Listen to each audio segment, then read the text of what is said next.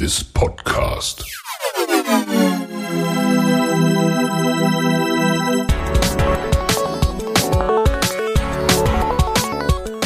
Water Polo Expert Talk. Get the insights.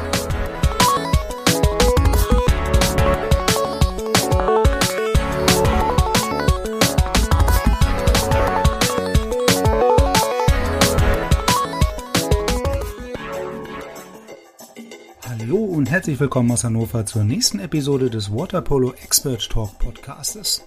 Ich freue mich, dass ihr auch heute wieder eingeschaltet habt und dabei seid. Diesmal tausche ich mich mit Frank Ohme, dem nationalen und internationalen tätigen Schiedsrichter aus. Und Frank gibt uns ein paar weitere Einblicke in die Spielvorbereitung und auch in die Weiterentwicklung als Schiedsrichter. Wie immer hoffe ich euch natürlich spannende Einblicke liefern zu können und wünsche euch auf jeden Fall erstmal viel Spaß mit der neuesten Episode. Natürlich hören wir uns am Ende des Gesprächs nochmal wieder.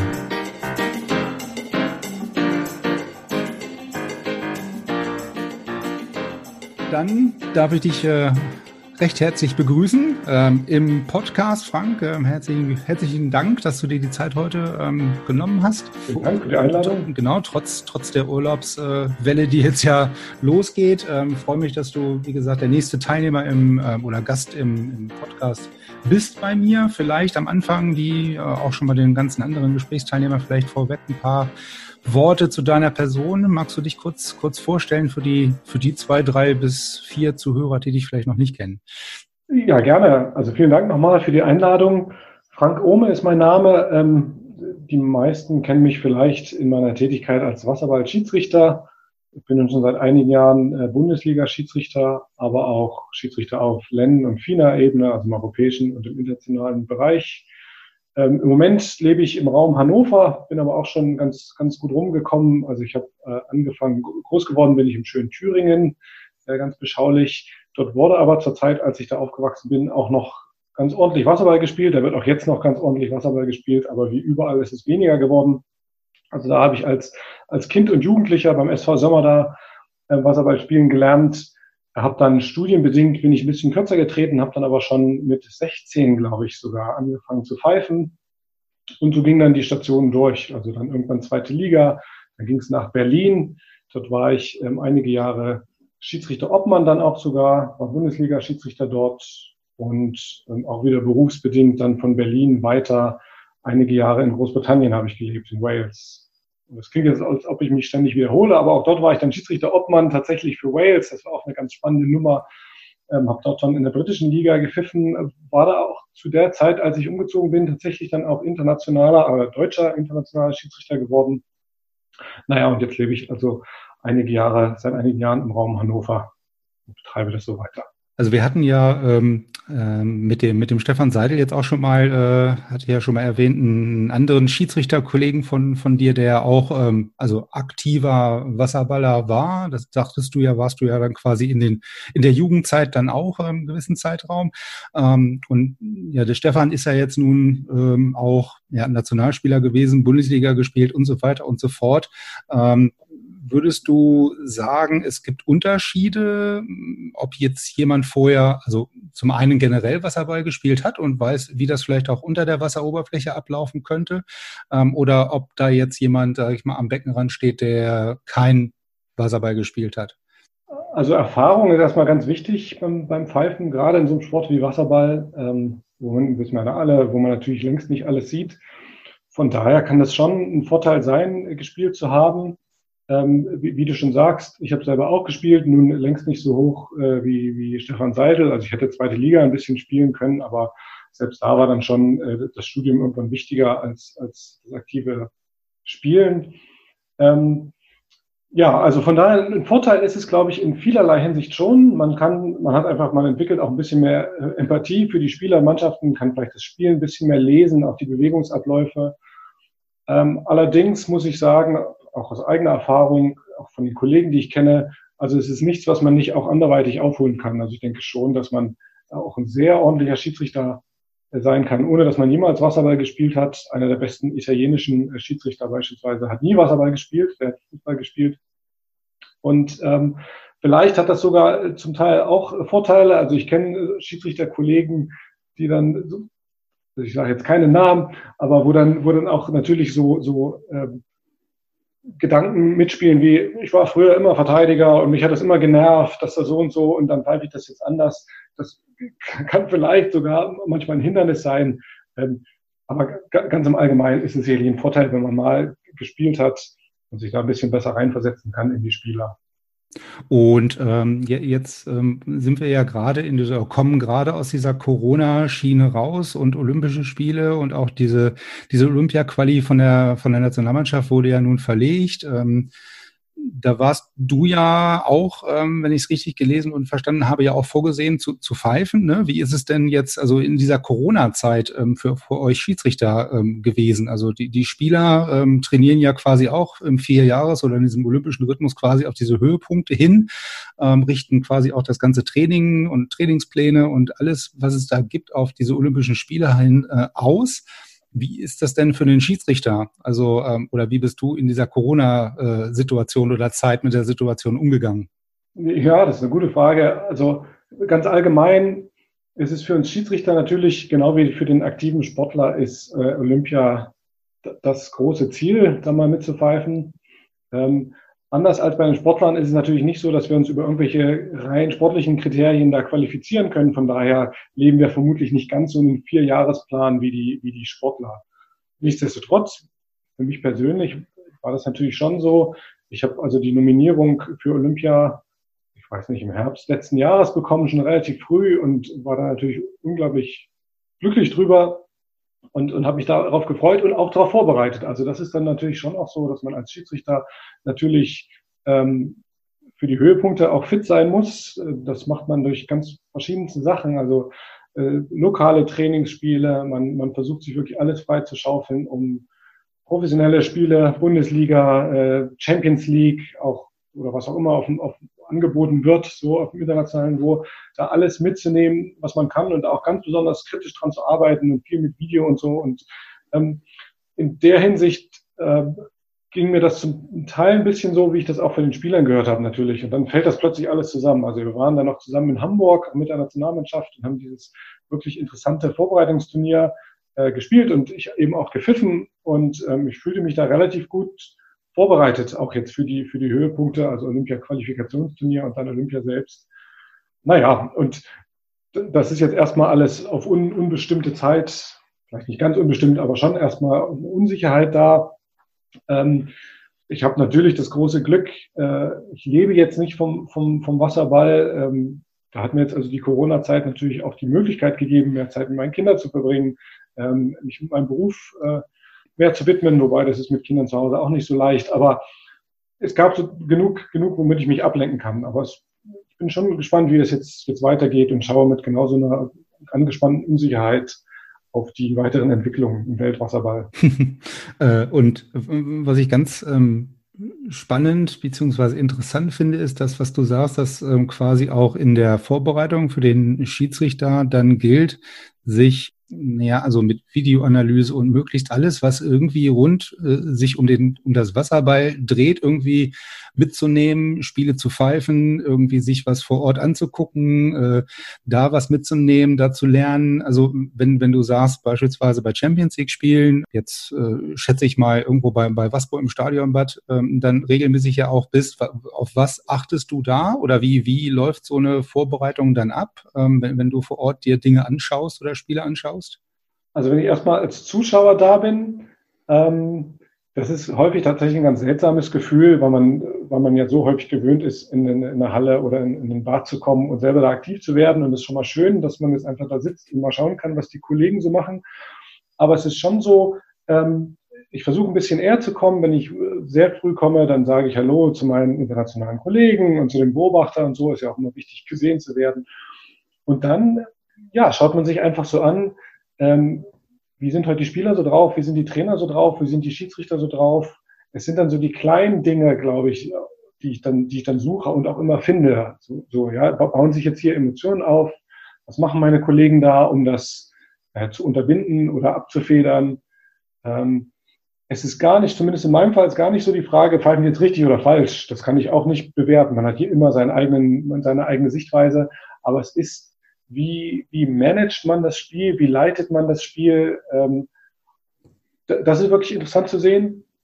Und gleichzeitig, das kann ich, glaube ich, auch unverblümt zugeben, ist es natürlich auch, ich schaue mir auch die, die, die Spieler an. Also bin da ganz froh, dass ich hier vor der Haustür ähm, Waspo Champions League spielt. Und es ist nicht, nicht nur einmal vorgekommen, dass also ein Gegner von Waspo weiß ich, beim nächsten Spieltag pfeife ich die. Da gucke ich mir doch schon mal an, wie, ne, was sind so, welche Taktik spielen die? Was sind so die, die Spieler, die ähm, das Spiel entscheiden können, die es vielleicht auch mal hektisch machen? ja, das kann man sich, das ist dann eigentlich ganz angenehm, wenn man sich das mal ganz entspannt und ohne den Druck, selber Entscheidungen zu treffen, vorher so anschauen kann. Also das, das erinnert mich irgendwie so ein bisschen an das, was, äh, was Herr Stefan in der Episode, wo ich mit ihm gesprochen habe, auch so ein bisschen gesagt hat. Also was, was man sich dann halt anschaut, ist auch nicht primär das, was du gerade sagtest, ob der jetzt irgendwie Entscheidungen oder Situationen richtig oder falsch beurteilt, sondern auch, ähm, wie er das Ganze verkauft. Ne? Also diese Souveränität ähm, sich, sich anschaut, wie, wie, was du gerade gesagt hast, wie managt der so gewisse Situationen, dass man sich da auch was abschaut. Ähm, das, das erinnert mich so ein bisschen an das, was Stefan auch gesagt hat, was er sich dann aktuell dann oder wenn er dann äh, Zeit hat und sich Spiele anschaut, dann immer bei den Kollegen dann abschaut. Genau. Und es ist ja auch gerade auf dem Niveau, ähm, ich sage auch manchmal zu den Spielern, es geht ja gar nicht um die Wahrheit, was ist jetzt hier in, in Wahrheit passiert, da hat jeder so seine eigene Sichtweise sowieso.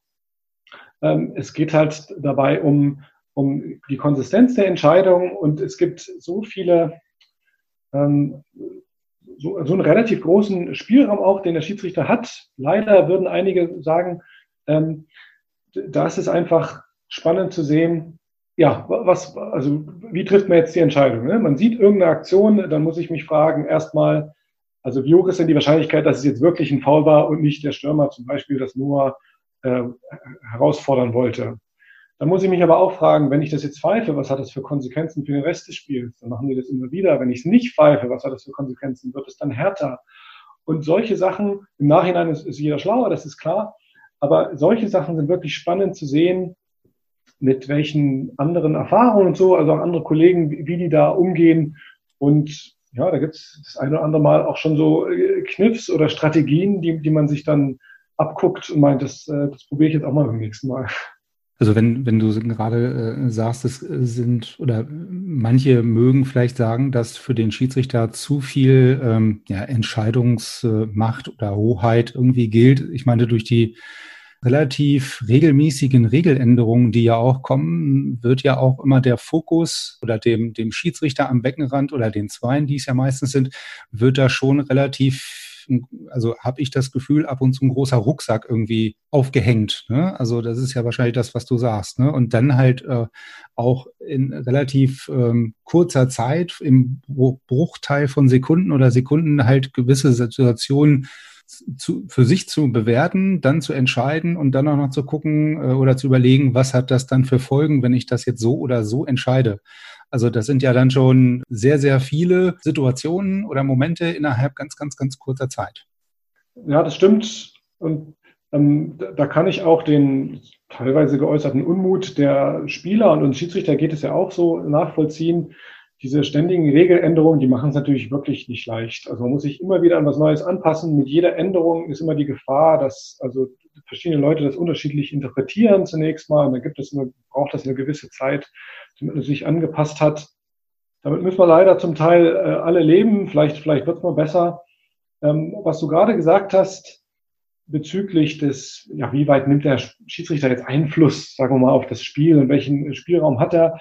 Das ist ja ein programmiertes Ziel auch dieser Regeländerung jetzt wieder, diesen, diesen Faktor Schiedsrichter ein bisschen zu minimieren. Und ich glaube, da stehen wir alle dahinter. Da freuen sich Zuschauer und Spieler, aber auch Schiedsrichter drüber. Wenn wir das also ähm, ja in manchen Dingen einfach minimieren können, also dass wir mehr Klarheit schaffen, welche Situation muss jetzt wie entschieden werden. Und äh, mit manchen Dingen gehen wir da auch so hin. Typisches Beispiel, dass der Ball jetzt vom Ort des, also Freiburg vom Ort des Balles ausgeführt äh, wird, das ist großartig für einen Schiedsrichter. Ich muss nicht mehr zurückpfeifen. Was ist, wenn er jetzt einen halben Meter nach vorne geht? Diese Gedanken muss ich mir jetzt nicht mehr machen. Und solche, solche Regeln, äh, die machen es uns allen leichter. Hm. Gleichzeitig muss man sagen, dass natürlich auch der, der Spaß und die Herausforderung, gerade im Wasserball, für Wasserballschiedsrichter, liegt natürlich gerade darin, dass ich so aktiv Teil des Spiels bin. Ich will das Spiel nicht entscheiden. Ich will auch nicht sagen, wie, in welche Richtung das jetzt gehen soll, aber ich will gestalten, wie Wasserball gespielt wird, wenn ich am Beckenrand stehe. Und das ist eine große Verantwortung, wie du sagst, aber natürlich auch irgendwie eine große, eine, eine große Möglichkeit und ähm, ja, wie gesagt, da, da, das macht dann auch wirklich, wirklich Spaß und man fühlt sich da als, als sehr aktiven Teil des, des Spiels. Hm. Also, glaube ich, für Wasserball recht, recht besonders ist. Das ist nicht in so vielen Sportarten so. Ja, wenn, wenn du sagst, ähm, der, der, der Schiedsrichter möchte zwar keine Spiele entscheiden, er möchte aber sehr wohl, ähm, ich sag mal, das Spiel ähm, korrekt in irgendwelche, in den korrekten Bahnen lenken sozusagen und ähm, hm? ja, dass das, das ähm, möglichst unauffällig jetzt mit großen Fehlentscheidungen über die Bühne bringen, ja, auf gut Deutsch gesagt. Ja, hat, hat der Schiedsrichter ja schon einen großen Gestaltungsspielraum, wo er entweder relativ viel Ruhe in so ein Spiel bringen kann oder eben aber auch relativ viel Unruhe reinbringen kann. Ne? Also das, das ist ja oftmals so, so die Gefahr, dass es halt beide äh, Seiten dieser Medaille gibt. Ne? Also zum einen relativ großen Einfluss, halt Ruhe reinzubringen, wenn man es halt souverän macht, über diese Souveränität, die ich dann als Schiedsrichter habe. Ähm, und im Idealfall vielleicht auch noch aus eigener Erfahrung das Ganze machen kann. Auf der anderen Seite vielleicht aber auch relativ viel Unruhe mit irgendwelchen hektischen Entscheidungen, regelmäßig oder am, am Band gelieferten vielleicht zweifelhaften Entscheidungen, vielleicht nicht so ganz glücklichen Entscheidungen. Ähm, wie siehst du das? Also ist das wirklich so, dass es dass ein Schiedsrichter halt in beide Richtungen relativ großen Einfluss auf so ein Spiel haben kann? Äh, also das kann man schon nicht komplett verneinen, ähm, obwohl es natürlich immer mehrere Parteien an dem Spiel beteiligt sind. Ne? Also und was auch, das merke ich auch immer wieder selber, was in einem Spiel ganz toll funktioniert hat, muss im nächsten Spiel überhaupt gar nicht mehr funktionieren. Und das liegt dann natürlich eben auch an den, an den Spielern, an den, an den Trainern, an dem ganzen, ganzen Umfeld. Also da müssen sich schon äh, immer, immer alle den Schuh anziehen. Wenn ein Spiel aus dem Ruder läuft, sage ich mal auf gut Deutsch gesagt, dann kann sich da der Schiedsrichter nicht aus der Verantwortung stehlen. Im Gegenteil, das ist dann schon äh, leider immer mal so, dass man also vielleicht unglücklich agiert und da dazu beiträgt. Ähm, ja, aber genauso tragen dann die Mannschaften halt auch ihren, ihren, ihren Beitrag äh, also dazu bei. Und ja, da muss man halt eben mal gucken, dass man so einen Weg, Weg, Weg dazwischen findet. Also man muss den Mannschaften Gestaltungsspielraum geben. Ja, die sollen auch so spielen, können, wie sie wollen, aber auch natürlich klare Grenzen definieren, äh, bis hier und nicht weiter. Das ist natürlich immer so, äh, dass es natürlich auch noch eine Tribüne und eine Bank und sowas gibt, ähm, die, sage ich mal, auch dazu beitragen, eine gewisse Atmosphäre zu schaffen nennen wir es mal so. Ähm, wie geht man denn als Schiedsrichter oder vielleicht, wie, wie genauer gefragt, wie gehst du mit solchen Situationen um, äh, atmosphärischer Natur? Also lässt man sich da anstecken äh, oder äh, lässt man das ja völlig links liegen? Was hast du da für Erfahrungen gemacht oder gibt es da irgendwelche Dinge, die man sich ähm, aneignen kann? Ähm, aneignen ist, ist eine schwierige Frage. Das, vielleicht hängt das auch ein bisschen tatsächlich von, den, von dem Charakterzug eines jeden Einzelnen ab. Äh, ich persönlich pfeife unglaublich gerne vor viel Publikum, auch vor ähm, emotionalen, lautstarken Publikum. International ist es immer einfacher, weil man die natürlich nicht versteht. Und selbst wenn ich ein bisschen Italienisch oder sonst was spreche, das kann ich natürlich ganz leicht ausblenden. Und da können die hinter mir äh, rot werden und rumspringen. Das, also das, das stört mich gar nicht. Im Gegenteil, aber man nimmt die Atmosphäre einfach mit, um ganz hoch konzentriert zu sein. In Deutschland ist es natürlich so, freue ich mich auch, wenn ein großes Publikum da ist und, und selbst wenn die Atmosphäre aufgeladen ist, ähm, wie gesagt, hilft es, ähm, konzentriert zu sein und, und ja, dann macht das das natürlich zu einer aufregenden Veranstaltung. Es gibt schon manchmal Situationen, wo ich denke, lieber Zuschauer hinter mir, also wenn wir uns auf der Straße treffen würden, würdest du das nie im Leben dir erlauben, so mit mir zu sprechen. Warum muss das jetzt hier sein? Aber, aber gut, das äh, tatsächlich muss ich manchmal aufpassen, da nicht zu lächeln, weil ich es so absurd finde. Aber ich will natürlich auch niemanden jetzt zusätzlich auf die Palme bringen. Das, das lässt man dann einfach ähm, abprallen und, und dann weiter geht's. Hm. Und normalerweise ist es ja auch nach dem Spiel wieder, wieder gut. Ja, also das, das gilt ja dann auch in dem Fall nicht nur für Schiedsrichter, dass nach dem Spiel sollte es eigentlich in der Regel dann wieder gut sein. Ne? Also wenn man sich dann nicht die Hand reicht oder irgendwie ein Bier zusammen hinterher trinken kann, dann ist vorher äh, ganz arg was schiefgelaufen. Jetzt haben ja Spieler und Trainer dann auch immer so, ähm, ich sag mal, gewisse Vorbilder, an denen sie sich so ein bisschen orientieren oder wo, wo sie sagen, okay, das äh, vom, vom, vom vom Trainer her oder von der Mentalität her oder von, vom, von der Spielweise her ist das was, was ich gut finde. Gibt es das bei Schiedsrichtern auch, dass man sich da so ein, also ich sag mal, Vorbilder nimmt oder Vorbilder hat, an denen man sich so ein Stück weit orientieren kann? Ja, es ist dadurch, dass wir, wir haben ja die besondere Situation, die auch jedem Spieler und Trainer klar ist, dass man natürlich nur durch das, Re, durch das Lesen des Regelwerkes weiß man natürlich nicht, wie man zu pfeifen hat. und dann äh, fragt man jetzt zehn Leute, wie muss man das interpretieren und kriegt in der Regel dann noch 20 Meinungen präsentiert. Und da muss man sich tatsächlich einfach ähm, Vorbilder ist schon zu stark, aber da muss man sich einfach Leute nehmen, wo man sagt, äh, da habe ich jetzt ein großes Vertrauen, die Person hat sehr viel Erfahrung, da schaue ich jetzt einfach mal, wie die das machen. Und wenn man sich natürlich die großen Turniere, WM, EM, sonst was anschaut, dann äh, pfeifen wir auch nicht ohne Grund ähm, manche Leute immer wieder da oben. Und ähm, ob man das jetzt mag oder nicht, sei dahingestellt, aber ähm, da muss man einfach zuschauen und auch gucken, was für eine Regelinterpretation wird da jetzt vorgegeben. Und daran, zum Großteil hält man sich daran, versucht das zu adaptieren, aber auch ein bisschen sozusagen eine individuelle Note reinzubringen. Also ich versuche jetzt niemanden zu kopieren. Ich glaube, das würde sowieso nicht funktionieren. Ähm, aber man muss schon aufeinander achten, aufeinander aufpassen, auch unter den Schiedsrichtern und, und äh, dann auch respektieren, äh, was also die anderen, anderen so machen. Und dann selbst wenn ich wenn ich persönlich dann nicht der Meinung bin, dass man das so interpretieren muss, muss ich halt akzeptieren, dass das ist jetzt der Standard, den die setzen und der, dem wird gefolgt. Hm. Und ähm, wenn du sagst, okay, international und national, also Bundesliga, Champions League und so weiter oder Olympische Spiele, EM, WM hatten wir ja schon angesprochen. Gibt es da denn Unterschiede, also generell Unterschiede zwischen, ich sag mal, äh, der internationalen Five Weise und der, wie es beispielsweise in der Bundesliga gepfiffen wird? Die Regeln sind ja dieselben, aber äh, gepfiffen wird erfahrungsgemäß ja vielleicht doch ein bisschen anders. Und es ist das, das, was man öfter mal so hört. Ja, ja, ich weiß, das ist die populäre Meinung. Ähm, tatsächlich teile ich die eigentlich gar nicht so in, dem, in, in, der, äh, in der Aussage. Ähm, die Schiedsrichter auch auf internationalem Niveau machen, äh, machen Fehler und die haben auch nicht auf alles eine Antwort.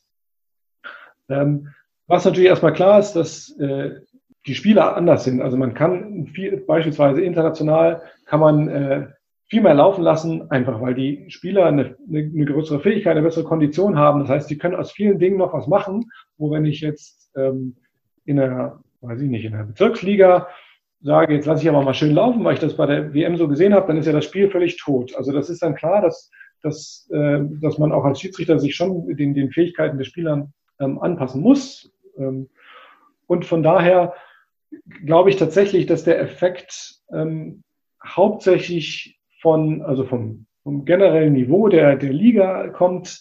Es gibt natürlich auch so einen Effekt, es ist immer leichter, das merke ich auch selber, Mannschaften zu pfeifen, die man noch nie gesehen hat, ähm, anstatt jetzt immer wieder dieselben Vereine, sage ich mal, in der Nähe zu pfeifen oder so. Da gibt es dann natürlich auch immer so Animositäten, die sich dann, die sich dann aufbauen und dann heißt es immer sofort, ja, aber ne, die von woanders, oder die internationalen Schiedsrichter, die, die machen das aber nie so. Da muss man schon mal vorsichtig, äh, vorsichtig sein. Also ich, ich glaube nicht, dass wir äh, pfeifen weder bewusst noch unbewusst ähm, anders in der, in der Bundesliga. Ähm, ja, es ist halt das, Gesamt, das Gesamtpaket, was natürlich auch ein bisschen anders ist als in der hm. Champions League. Also, dazu gehören Schiedsrichter auch dazu, aber nicht übermäßig stark. Ja, also de demnach gibt es aber dann schon noch einen Leistungsunterschied, ähm, auch was die was die Spielstärke, Kondition oder vielleicht auch die spielerischen Fähigkeiten dann in der jeweiligen Liga angeht, sagst du, ja? Oder in dem jeweiligen Land. Dann also Unterschied zwischen Deutschland beispielsweise, Spanien, Italien, Griechenland und ähm, an anderen Ländern. Also das trägt dann auch dazu bei, dass teilweise anders gepfiffen wird. Ne? Also das spielerische Niveau in dem jeweiligen Land. Ja, genau. Ich glaube, es gibt in vielen Ländern, äh, wie auch bei uns, natürlich ein, auch ein starkes Gefälle. Sieht man in einigen Ligen, dass da so ähm, ähm, wenige Mannschaften dominieren, aber das stimmt natürlich schon. Also die, die Wasserballschulen sind ja auch schon ein bisschen anders und es ist natürlich Ähm, also in Serbien werden die Spieler anders ausgebildet als, als in Deutschland zum Teil oder, oder in Spanien. Und das, glaube ich, das merkt man dann, das merkt man dann schon, dass, dass dort, also in anderen Ländern durchaus ähm, sowohl, sowohl im Positiven als auch im Negativen einfach eine andere, andere Umgebung herrscht und die Schiedsrichter damit natürlich auch mit einer anderen Umgebung arbeiten und dann andere Dinge gewöhnt sind. Also die, die griechischen Schiedsrichter, die sind das natürlich große Emotionen und so von, der, von ihrer nationalen Liga mehr gewohnt als jetzt vielleicht, ich weiß es nicht, ein holländischer Schiedsrichter oder so. Mhm. Das kann man alles lernen. Das ist also nicht so, dass es jetzt ein, dass es jetzt also ein Showstopper ist in irgendeiner Weise. Aber ähm, ja, aber da gibt es natürlich unterschiedliche Voraussetzungen. Hm. Und jetzt sagtest du ja vorhin, du warst ja auch schon äh, in, in Großbritannien sozusagen aktiv und auch da in der Liga äh, tätig. Wie, wie ist denn da so der direkte Vergleich? Also wenn man es jetzt in beiden oder wenn man als ähm, ja, aktiver Schiedsrichter in beiden Ligen aktiv war, also du kannst es ja dann direkt vergleichen. Wie ist da der Unterschied? Ja, das ist ganz spannend. Als ich tatsächlich nach Großbritannien gezogen bin, hatte ich überhaupt gar keine Erwartung. Also klar, vielleicht weiß man noch, dass Wasserball ja eigentlich in Schottland erfunden wurde und so. Aber ansonsten hätte ich jetzt nicht gedacht, dass also Wasserball ein groß britischer Sport ist. Ich war dann positiv überrascht, dass es dort also einen sehr, sehr aktiven Spielbetrieb gibt. Ähm, als ich da war, und ich glaube, das ist auch immer noch so, gab es also fünf Herrenligen und drei Frauenligen, die also inselweit Schottland, England, Wales ähm, gespielt wurden und da auch das Leistungsniveau sehr, sehr dicht ist. Also wenn man da, egal welche Liga, wenn man da ein Spiel pfeift, dann ist nicht klar, wer gewinnt. Das kann immer ganz eng ausgehen und auch Mannschaften aus der zweiten Liga können auch mal eine Mannschaft aus der ersten Liga schlagen. Ähm, hinzu kommt, dass die, dass es als Unisport da ganz gut verbreitet ist. Also die Unis haben da ihre Wettkämpfe. Das ist natürlich vom äh, Niveau her, ähm, ja, das ist ambitionierter Amateursport, wobei das für den Schiedsrichter kann man trotzdem äh, viel auch lernen. Und ähm, also ich war positiv überrascht, dass die in der Breite eigentlich äh, eine sehr schöne Wasserballkultur haben. Die Spitze fehlt natürlich vollkommen. Und ich, ich bin hingezogen, da war also Olympia London gerade vorbei. Und da hat man auch diesen Bruch gemerkt. Also für London, klar, ähm, Großbritannien war qualifiziert, gab es Geld, gab es eine Förderung, da gab es also eine, eine A-Nationalmannschaft, die konnte sich auch, auch wenn die nicht viel gewonnen haben, aber international trotzdem messen. Und äh, danach war das Geld wieder völlig weg weil die britische Sportförderung auch nur auf die wirklich Medaillenkandidaten geht. Ähm, ja, und hat man halt gemerkt, dass also so, ein, so ein Spitzensport, den es auch bei uns natürlich gibt, ähm, der, der fehlt dort völlig. Aber, aber so ein Unterbau, ähm, der war erfreulich, erfreulich breit. Und da konnte man als Schiedsrichter auch viel pfeifen, schöne Sachen pfeifen und die Kultur ist dort einfach großartig. Vieles waren zusammengefasste nee, das stimmt, doch zusammengefasste Einzelspiele. Man trifft sich an einem Wochenende, die ganze erste Liga trifft sich in Sheffield oder irgendwo. Äh, man pfeift da fünf, sechs Spiele. Es sind sechs, sieben andere Schiedsrichter da und man geht abends ins Pub und also es wird viel, viel geredet, viel, man hat viel Spaß, man sieht viele Spiele. Und das hat, das hat wirklich Spaß gemacht und diesen Gemeinschaftsgefühl da ähm, sehr, sehr gut getan. Mhm. Also es ist ja auch ein ganz anderes, ein ganz anderes Setup im Grunde genommen. Ne? Also das ganze Kulturelle ja dann auch noch drumherum, ne? wenn du sagst, ja, der, die Organisation oder die Art und Weise dieser Durchführung ist eine gänzlich andere, ne? dass man sich äh, mit, ich sag mal, wenn man das jetzt auf Deutschland übertragen würde, wenn man sagt, okay, man trifft sich mit der kompletten ersten Liga oder auch vielleicht nur mit der oberen Tabellenhälfte und mit der unteren Tabellenhälfte jeweils separat äh, an einem Wochenende irgendwo, äh, irgendwo in Deutschland und zieht das dann quasi in einem Wochenende jetzt irgendwie vier Spieltage durch ist natürlich eine ganz andere Herangehensweise. Ne? Ja, ja, stimmt. Zusätzlich ist es so, dass die, dass die Spieler dort das alle selber bezahlen. Ja, also die Mannschaft aus Edinburgh, die, äh, die sind immer schön geflogen nach England. Also die haben da mehrere tausend Pfund pro Saison aus eigener Tasche bezahlt, nur aus, aus Spaß und der Freude. Und dann, also dann gibt es natürlich auch diesen typisch britische Höflichkeit. Also da geht es im, im Wasser auch, auch, ordentlich zur Sache. Und ich habe da auch Spiele gepfiffen mit roten Karten und Spieler hat einen Cut, muss ins Krankenhaus. Und nach dem Spiel trifft man sich aber im Pub. Und da kommt dann der Spieler auch aus dem Krankenhaus und trinkt mit dem, der ihm eine verfasst hat, eine. Und dann äh, es ist auch wieder gut. Also das, das konnten die Briten und können die Briten äh, unglaublich gut und das hat, das hat wirklich viel Spaß gemacht. Hm. Ich glaube, in der Hinsicht könnten wir in Deutschland ein bisschen noch was lernen. Ja, also das geht wahrscheinlich auch so ein bisschen wahrscheinlich, äh, oder ist das aufgrund der Tatsache, dass sie halt natürlich auch eine andere äh, Sportarten äh, mit Vollkontakt mehr oder weniger, mit Rugby oder irgendwie sowas haben, ne, wo sie das halt wahrscheinlich auch kennen, da, dass man da äh, gegebenenfalls mal irgendwo einen abkriegt, äh, was dann abends dann auch keine Rolle mehr spielt, wenn man vielleicht mit der, mit den drei Stichen dann irgendwie aus dem Krankenhaus in den Pub aufschlägt. Die kennen das von anderen Sportarten dann wahrscheinlich und übertragen das dann halt auch auf den Wasserball, ne? Ja, ja, und das ist ein gutes Stichwort. Wenn ich da das, das Gefälle zwischen den Sportarten ist, ist, äh, also bei uns ja auch, aber auch dort auf der Insel, äh, ganz, ganz erstaunlich. Also Fußball beispielsweise, natürlich gehen da abertausende Leute hin, aber ähm, ganz furchtbare Sprache wird natürlich verwendet und, und ne, also werden Schimpfwörter rausgepackt jede Sekunde. Und auch der, der Schiedsrichter muss sich da übelsten Beleidigungen aus, aussetzen.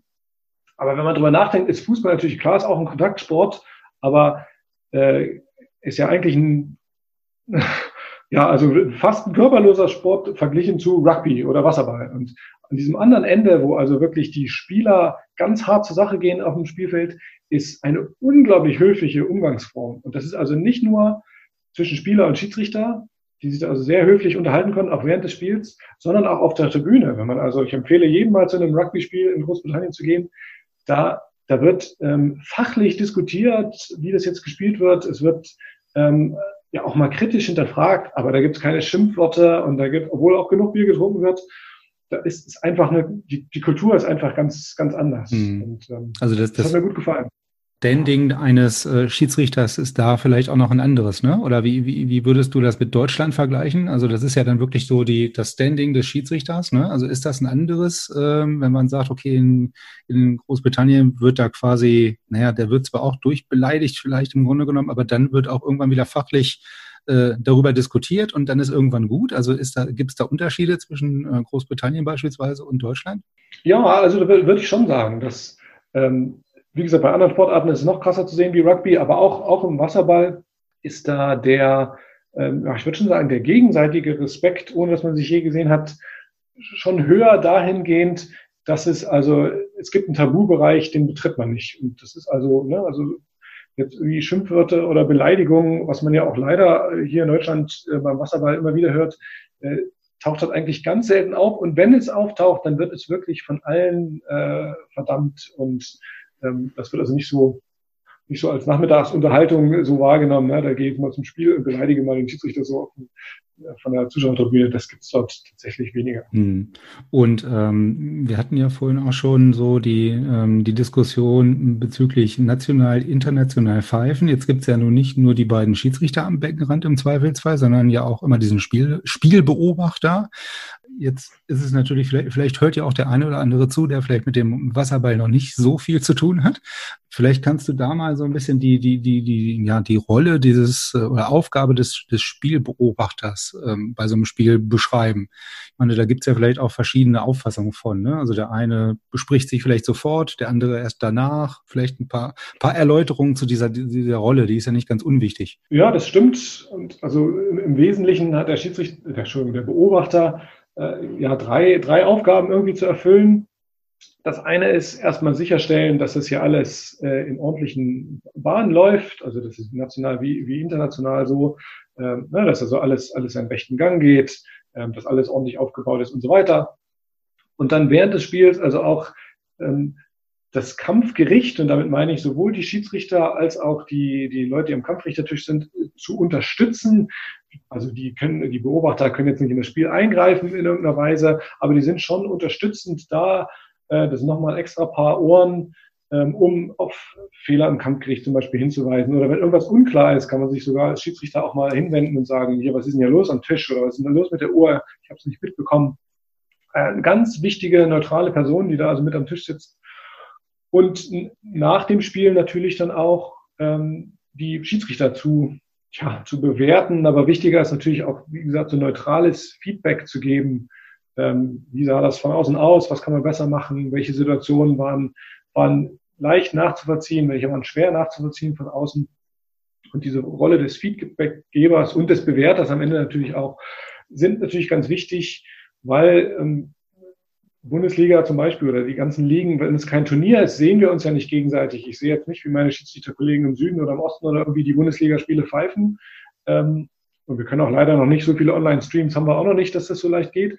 Deswegen muss es also Leute geben, die gewisse Standards versuchen zu kommunizieren und umzusetzen, also um diese Gleichmäßigkeit noch besser reinzukriegen. Und auch das ist natürlich eine Aufgabe der, der Beobachter. Hm. Aber dann ist ja, wenn ich es richtig verstehe, die Rolle des Beobachters also aus zwei Gründen relativ wichtig. Zum einen halt, wie du sagst, vor Ort halt sicherzustellen, dass das alles mit rechten Dingen zugeht und gut äh, über die Bühne geht. Aber halt dann auch, äh, ich sag mal, überregional dafür zu sorgen, dass gewisse ja, Standards gesetzt werden, sage ich jetzt mal, ne? Also was das Pfeifen angeht. Also dass jetzt nicht äh, der eine gänzlich anders pfeift als der andere, sondern ich sag mal, ja, irgendwie kommunikativ dafür zu sorgen, dass man da äh, möglichst alle auf einem Level hat.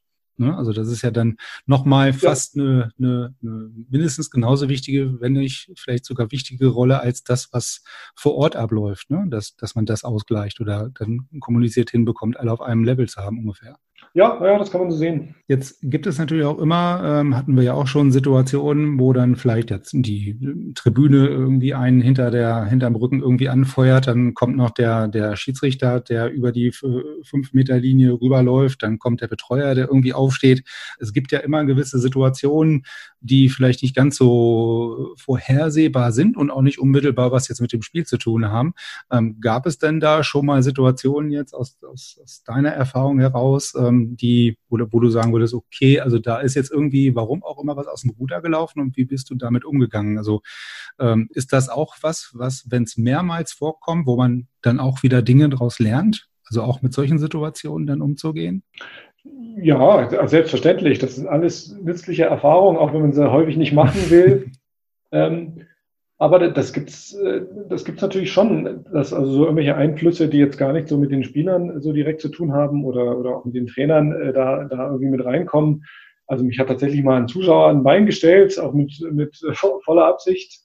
Ähm, dann gibt's immer wieder dieses leidliche, leidliche Beispiel, dass ein, ein Spieler oder ein Trainer wird verwiesen und, und setzt sich dann aber direkt hinter die Schiedsrichter oder direkt hinter die Bank und die muss man dann wegschicken. Das sind immer alles Sachen, die man eigentlich als Schiedsrichter gar nicht machen will, weil auch wir wollen uns aufs Spiel konzentrieren und, und gleichzeitig sind wir aber die Verantwortlichen, die, die das halt durchsetzen müssen, damit das alles halt auch im, im Rahmen bleibt. Und tatsächlich, also das, das beste, das beste Mittel bei solchen Situationen ist immer erstmal, wie wir mal so schön sagen, unter Schiedsrichterkreisen Ball raus, ne? also Spiel beruhigen und auch selber erstmal durchatmen. Also ich gehe tatsächlich, wenn mir irgendwas gar nicht passt, äh, gehe ich tatsächlich im Zweifel immer erstmal zum Kampfgericht. Manchmal können die mir gar nicht helfen, ähm, aber es ist schon mehr als einmal passiert, dass ich zum Kampfgericht gehe und eigentlich kaum was zu denen sage. Einfach nur, wir machen jetzt hier eine Pause, weil Person X dort, die hat dort nichts zu suchen. Und Person X, die sieht das natürlich, hört natürlich auch nicht, was ich sage und denkt sich, uh, jetzt, jetzt, jetzt ist es doch genug, jetzt gehe ich dann mal. Ne? Also es reichen manchmal solche Gesten schon, um das dann zu beruhigen, ohne dass man es da äh, zum Konflikt, zum direkten Konflikt ähm, führen muss. Mhm. Aber im Zweifel muss man dann natürlich ähm, hingehen und sagen, hier jetzt tut mir leid, aber wir können jetzt hier nicht weitermachen, wenn es, wenn jetzt hier weiter sitzen bleibt. Äh, das hat zum Glück bisher immer noch immer gezogen, äh, das, das Argument. Ähm, und in solchen Situationen, das muss man ja auch sagen, bei aller Emotionalität und so, habe ich bisher noch keinen ausrichtenden Verein gesehen, der nicht in dem Moment dann auch auf Seiten in Anführungsstrichen der Schiedsrichter ist und sagt, hier, das geht, das geht wirklich zu weit, wir unterstützen dich, wir sorgen hier dafür, dass wieder Ordnung ist. Es ist ja auch in deren Interesse, dass das Ganze dann relativ zügig ähm, einigermaßen gesittet weitergeht. Ne? Das ist richtig. Das, das, das ähm, andere Wort, was mir in dem Zusammenhang vielleicht gerade nochmal auch ähm, aus, der, ähm, aus dem Gespräch mit dem Stefan äh, ins Gedächtnis kommt, ist dieses äh, berühmte äh, Wort des Fingerspitzengefühls, ähm, wo er, äh, wie war, wie waren seine Worte, wo, wo man dann ganz bewusst vielleicht auch mal das eine oder andere Wort vielleicht so auf Durchzug stellt oder nicht wirklich jedes Wort auf die Kultwaage legt. Äh, ist das was, was du aus deiner Erfahrung heraus auch ab und zu vielleicht mal gemacht hast oder sagst, okay, äh, da kann ich äh, bis zu einem gewissen Grad mitgehen, dass man einfach mal jetzt wirklich bewusst auf Durchzug stellt äh, und vielleicht nicht jedes Wort, was jetzt vom Trainer oder vom Betreuer kommt, auf die Goldwaage legt und ihm jetzt äh, erst die gelbe, dann die gelb-rote und keine Ahnung, welche, welche Karten ihm noch zeigt, aber vielleicht dann das Ganze deeskalierend einfach mal, ähm, ähnlich wie mit ich gehe mal zum Protokolltisch, vielleicht erstmal äh, ja auf Durchzug stellst. Ja, äh, da ist schon viel Wahres dran. Also tatsächlich habe hab ich ja vorhin auch schon mal so ähnlich gesagt, wir, sind natürlich immer in der blöden Lage, das fällt immer dann auf die Schiedsrichter zurück. Ne? Also wenn das dann eskaliert oder dann, dann heißt es dann immer, warum seid ihr nicht, ich habe nicht eingeschritten. So. Also wir haben immer so eine Verantwortung für, ich sage immer, was ist, wenn jetzt mein sechsjähriger Sohn zu dem Spiel kommt oder als Zuschauer da ist. Ne? Also ich muss dann schon sicherstellen, dass es also ein gewisses ein gewisses Niveau, ich sag mal, äh, beibehält, auch die, auch die Trainer. Von daher, also ich persönlich, tatsächlich schalte ich nie auf Durchzug. Also es kommt alles bei mir an. Nicht, nicht desto wohl kann ich ganz bewusst entscheiden, Dinge zu ignorieren, genau wie du sagst. Weil äh, Emotionen gehören zum Sport und ich glaube, wir wollen auch alle Emotionen im Sport sehen, sonst wird's ja bei allen Toren und so doch langweilig. Und also ich persönlich habe ähm, gar kein Problem, wenn also in, in dem Moment, in der, in der Aktion, in der Emotionalität dann also auch mal irgendwas gesagt wird, was, was natürlich nicht so freundlich ist dem Schiedsrichter gegenüber. Ähm, ich persönlich finde, das muss man als Schiedsrichter schon wissen, auch äh, einzuschätzen. Und wenn es also ein Spiel ist, was heiß hergeht, wo es um viel geht beispielsweise, da kommen ja ganz viele Sachen zusammen. Der Trainer hat sich vielleicht auch lange Zeit kooperativ ähm, äh, gezeigt, in dem Sinne, dass also viel erstmal akzeptiert wird. So, und nun kriegt er aber den, den dritten Ausfluss am Stück äh, gegen sich und beschwert sich dann mal. Da muss ich aus meiner Sicht nicht sofort äh, die gelbe Karte ziehen. Ne? Da kann ich auch mal hingucken und ein bisschen so mit den Augen äh, zusammenkneifen und sagen, hier habe ich gehört, ne? lass mal jetzt mal sein. Ähm, weil das ist ja, das ist ja immer so ein, so ein Verhandeln und so ein, so ein Austauschen mit dem Trainer. Ne? Der Trainer, der muss seinen Job machen, ich muss meinen Job machen. Und idealerweise wollen wir uns ein wenig in die Quere kommen. Ja, das klappt nicht immer. Und wenn, wenn man also, wenn der Trainer denkt, jetzt hat der Schiedsrichter aber eine Grenze überschritten und pfeift immer das, immer gegen mich, dann, dann ist das klar, dass das mal rauskommt. Und wenn ich denke, jetzt ist mir auch zu viel, dann, dann kann ich das auch kundtun. Aber man muss, ich finde, man muss sich als Schiedsrichter bewusst sein, dass man ganz viele Möglichkeiten hat. Und die Möglichkeit heißt nicht nur gelbe oder rote Karte. Ich kann es völlig ignorieren, wenn es das allererste Mal ist oder irgendwas, auch wenn es kaum anderer hört, dann ist ja die Gefahr, dass es dann irgendwie eskaliert, gering. Ähm, ich habe die Möglichkeit, nonverbal mal böse zu gucken. Ich habe ich hab die Möglichkeit, verbal mir den Ball rauszugehen und sagen, hier, mein Freund, so und so, das geht nicht. Und erst dann sind, sind ja die Karten dran. Ja, und das, dem Spektrum, ähm, das muss man sich einfach bewusst sein. Und dann, deswegen sagte ich, braucht man also nicht auf Durchzug schalten notwendigerweise, sondern man nimmt es auf und ist sich aber seinem Spektrum einfach bewusst. Mhm. Und damit bin ich immer, immer ganz gut, ganz gut gefahren. Und äh, so, ist auch immer die Frage, wie kriegt man jetzt Respekt? Also das ist immer schwierig. Das hängt so von so vielen Charakterzügen ab. Aber das Beste ist immer natürlich, wenn man zuallererst als Schiedsrichter muss man sich selber respektieren, man muss sich selber Fehler zugestehen. Ja, also das ist ja auch immer ähm, ähm, wichtig, den jungen Schiedsrichtern zu erklären. Und dann muss ich aber auch die Spieler respektieren und die Trainer respektieren in ihren Rollen. Und ähm, wenn ich das, wenn ich das schaffe, das manchmal auch zu zeigen, dann kommt in aller Regel das auch, wird das, kommt das auch wieder zurück. Und der, der Trainer erlaubt mir dann auch mal äh, einen kleinen Fehler oder ein Fauxpas oder irgendwas zu machen, ohne dass er gleich explodiert. Hm. Also hat, hat viel äh, mit gegenseitigem Respekt einfach zu tun. Ne? Also es ist ja, also Respekt ist heutzutage, klingt irgendwie ein bisschen hochtrabend, aber es ist einfach nur das, korrekte Miteinander sozusagen. Ne? Also Respekt ist ja vielleicht auch schon zu viel, aber ähm, einfach das sich äh, normal miteinander ja, beschäftigen, unterhalten, kommunizieren, benehmen. Ne? Also das, das ist, ja, denke ja. ich mal, das, in welche Richtung es läuft so ein bisschen. Ne? Also das gegenseitig benehmen. Ich würde tatsächlich auch noch weitergehen sagen, ein gewisses Vertrauen. Ne? Also ich muss den Spielern und dem Trainer als, als Schiedsrichter ein gewisses Vertrauen entgegenbringen, dass die jetzt nicht darauf aus sind, den Gegner zu verletzen oder das Spiel völlig aus dem Ruder laufen zu lassen. Wenn ich diese Vermutung habe, dann, dann kann ich ja schon nicht mehr, also dann komme ich ja wirklich, äh, dann bin ich ja wirklich abgelenkt und dann geht ja wirklich einiges schief. Deswegen muss ich erstmal dieses Vertrauen entgegenbringen und gleichzeitig erwarte ich eigentlich auch vom Trainer, dass der mir als Schiedsrichter und allen als Schiedsrichter erstmal das Vertrauen entgegenbringt. Wir tun hier unser Bestes, wir wollen hier niemanden verpfeifen. Ne, wir, haben, wir haben uns auch vorbereitet und äh, wir versuchen es jetzt so gut wie möglich umzusetzen. Und in vielen Spielen merkt man das auch am Anfang. Und wenn es dann, wenn man dann so Reibereien hat, dann finde ich, ist es, ist es ganz normal. Ähm, problematisch wird, wenn man von Anfang an das Gefühl hat, diese Vertrauensbasis ist nicht da. Dann, dann, ist es, dann ist es manchmal schwierig für den, für den Schiedsrichter überhaupt ohne drakonische Maßnahmen das Spiel unter Kontrolle zu kriegen. Andererseits könnte jetzt natürlich auch ein Trainer sagen, dann ist es auch schwierig für mich irgendwie zu coachen, wenn ich das Gefühl habe, der Schiedsrichter ist gar nicht richtig bei der Sache. Hm. Ja, also wenn, wenn man da schon mit so einer negativen Grundeinstellung, sage ich mal, reingeht, dann kann da kein gutes, äh, kein, kein gutes Pfeifen oder kein gutes Spiel rauskommen im Endeffekt unterm Strich. Ne? Ganz genau. Ja, ja richtig. Ähm, jetzt sagtest du ja ganz am Anfang, du hast ja mit dem Schiedsrichter-Dasein und mit dem Pfeifen schon mit 16 Jahren begonnen. Also ich glaube, das ist ja auch, glaube ich, die, die, die, die unterste ähm, Altersgrenze, glaube ich, wo man dann schon also so, so einen Schiri-Schein machen darf oder kann. Ähm, das ist ja schon relativ früh. Gab es da irgendeinen Auslöser oder ich mal mit 16 Jahren Schiedsrichter werden? Also ähm, trifft man jetzt wahrscheinlich aktuell nicht viele 16-Jährige, die unbedingt jetzt Schiedsrichter werden wollen, dann noch beim Wasserball.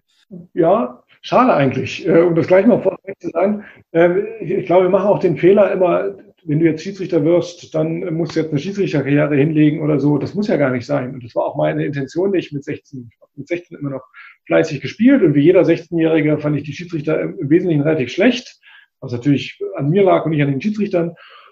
Und dann ist es so eine Mischung. Ähm, ich hatte Lust, noch mehr zu machen mit Wasserball. Ich habe auch, war auch als Trainer dann so ein bisschen tätig. Warum denn auch nicht als Schiedsrichter? Die Möglichkeit war da. Wie gesagt, auch so ein bisschen jugendliche Arroganz. Bestimmt kann ich das besser und dann ähm, ja einfach mal einfach mal ausprobiert. So, so einen Lehrgang zu machen, das ist jetzt nicht die Welt. Man trifft auch wirklich interessante, nette Leute und bildet sich in jedem Fall weiter. Selbst wenn man hinterher sagt, Pfeifen ist gar nicht so meins. Ähm, aber so, so war das für mich. Ich wollte einfach äh, im, im Wasserball noch mehr machen, noch weitermachen und ähm, ja, habe dann in den, die Schiedsrichterausbildung gemacht und dann auch wirklich viele, relativ viele Jahre lang da in der untersten Klasse in, in Thüringen gepfiffen und das war auch okay. Das hat, das hat Spaß gemacht. Auch da macht man Freunde, auch da hat man, liefert man seinen, seinen Beitrag äh, zu dem Wasserballsport dort. Und ähm, wie gesagt, ich, ich finde, das ist, das ist als, als äh, Konzept auch gar nicht so schlecht.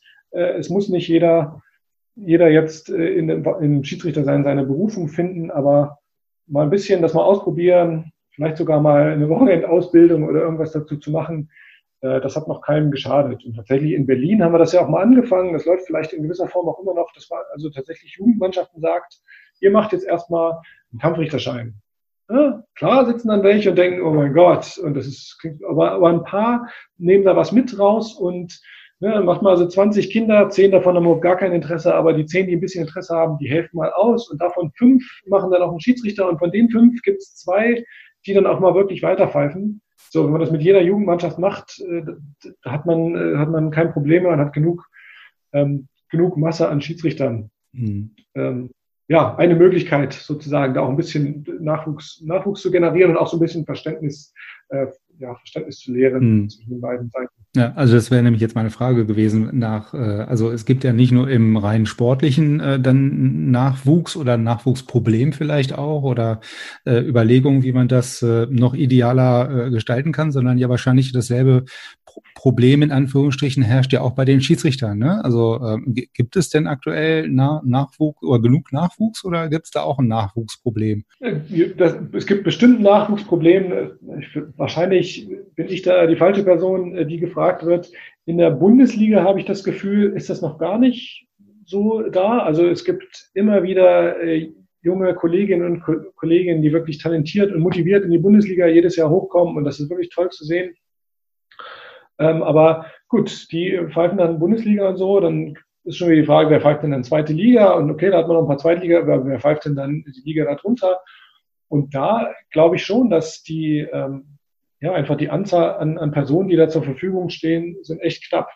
Dann haben wir ja nur die Situation, dass auch die Anzahl an Spiele immer weiter runtergeht. Also inwieweit das jetzt ein größeres Problem ist als das fehlende Spieler, kann, kann ich jetzt tatsächlich gar nicht so bewerten. Aber, ähm, aber es ist schon so, dass ja, das gerade die, die Breite fehlt uns. Ich glaube, die Breite fehlt uns im, im Wasserballsport in Deutschland an, an allen Ecken und, und das ist dann beim, beim Schiedsrichtern nicht anders. Mhm, aber die, die Idee, jetzt sage ich mal, was du sagtest mit den äh, ja, mehr oder weniger verpflichtenden Teilnahme an so einem ähm, Schiedsrichter-Wochenend-Lehrgang, das hat, äh, wie du schon richtigerweise sagst, im Grunde genommen noch niemanden geschadet, äh, sich da irgendwie vielleicht mal zwei Tage hinzusetzen und dann wenn da, wie gesagt, nur ein Bruchteil von überbleibt, die vielleicht da Lust zu haben und die das gerne machen und die dann vielleicht auch weitermachen, dann hätte man ja weniger ein Problem. Ne? Also was ich so feststelle, also jetzt in Hannover oder in Niedersachsen ist es halt wirklich auch immer so, dass halt so 16, 17, 18-Jährige dann wirklich ja zwar ähm, ja in der Bezirksliga irgendwo in Hannover im Bezirk pfeifen, aber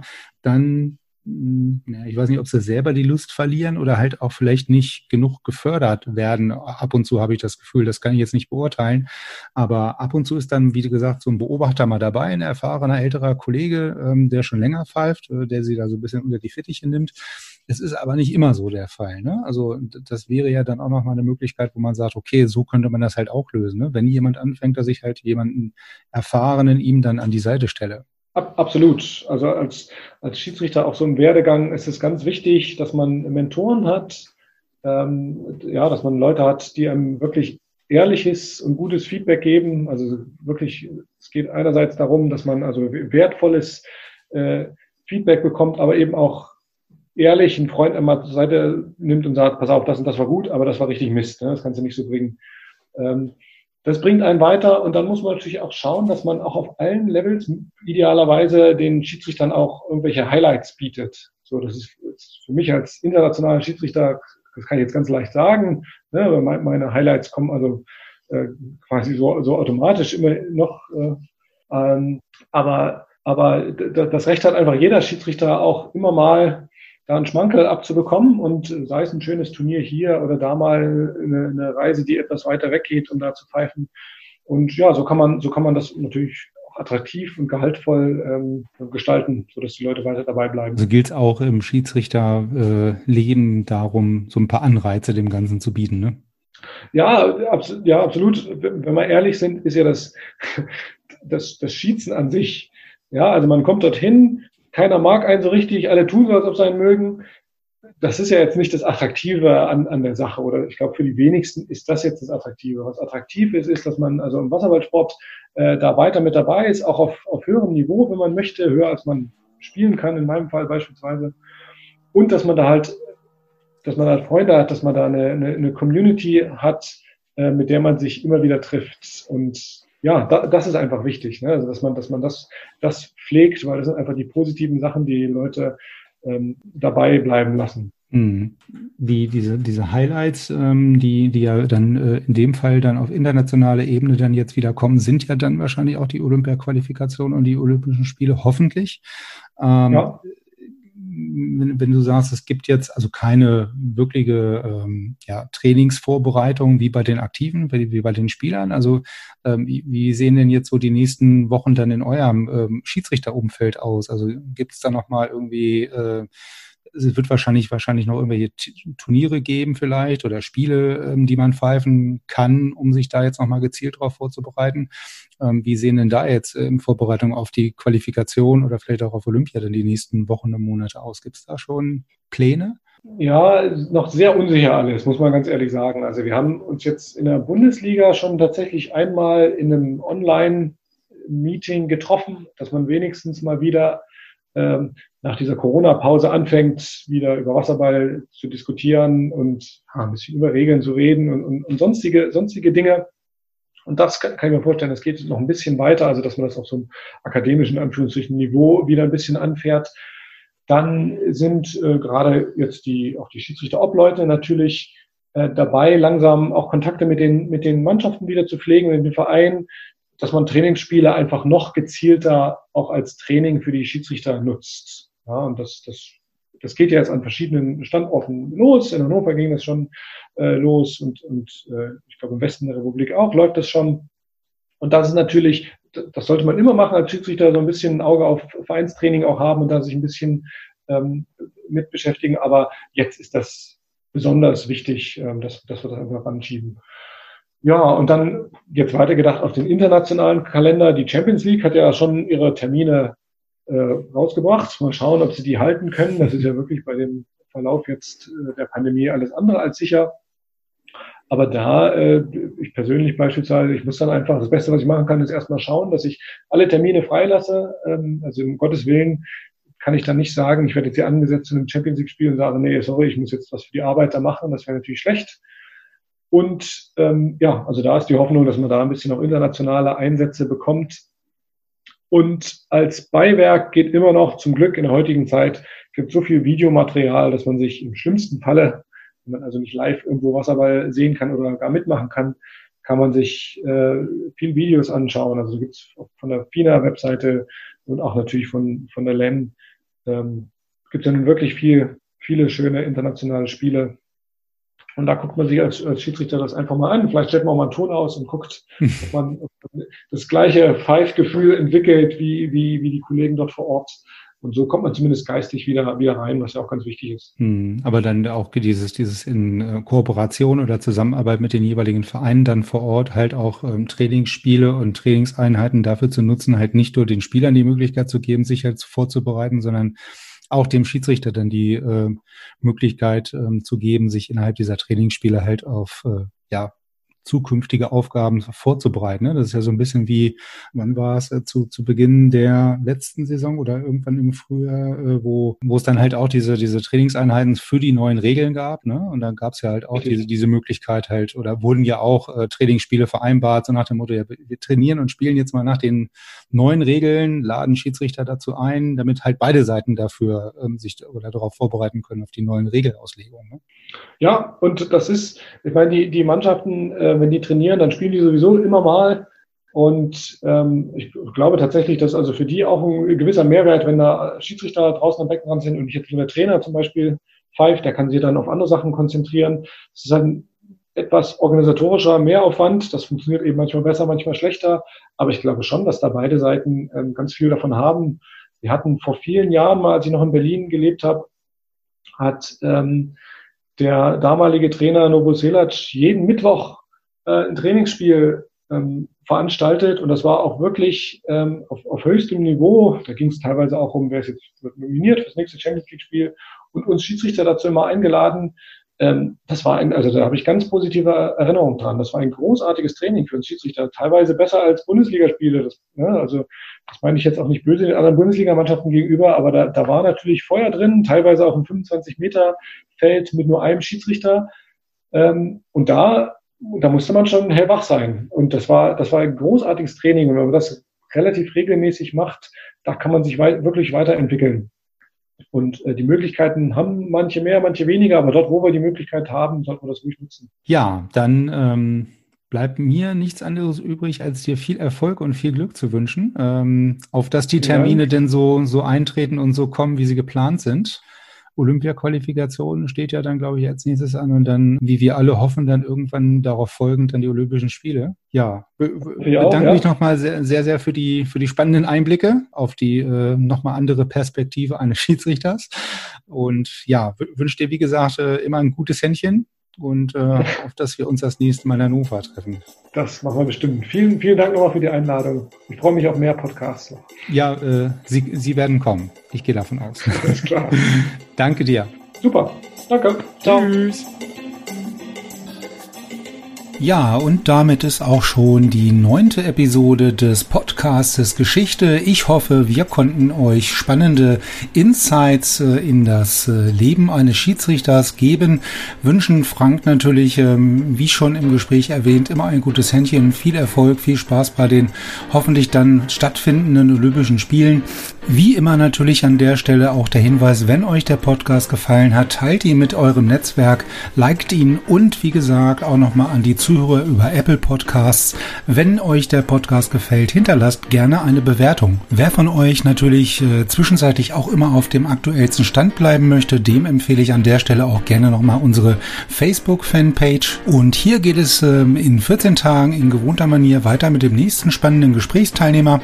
Ihr könnt gespannt sein, wer es ist. Ähm, und eins kann ich auf jeden Fall schon sagen, es wird wieder einmal spannend. Bis dahin, bleibt gesund. Ciao, tschüss aus Hannover.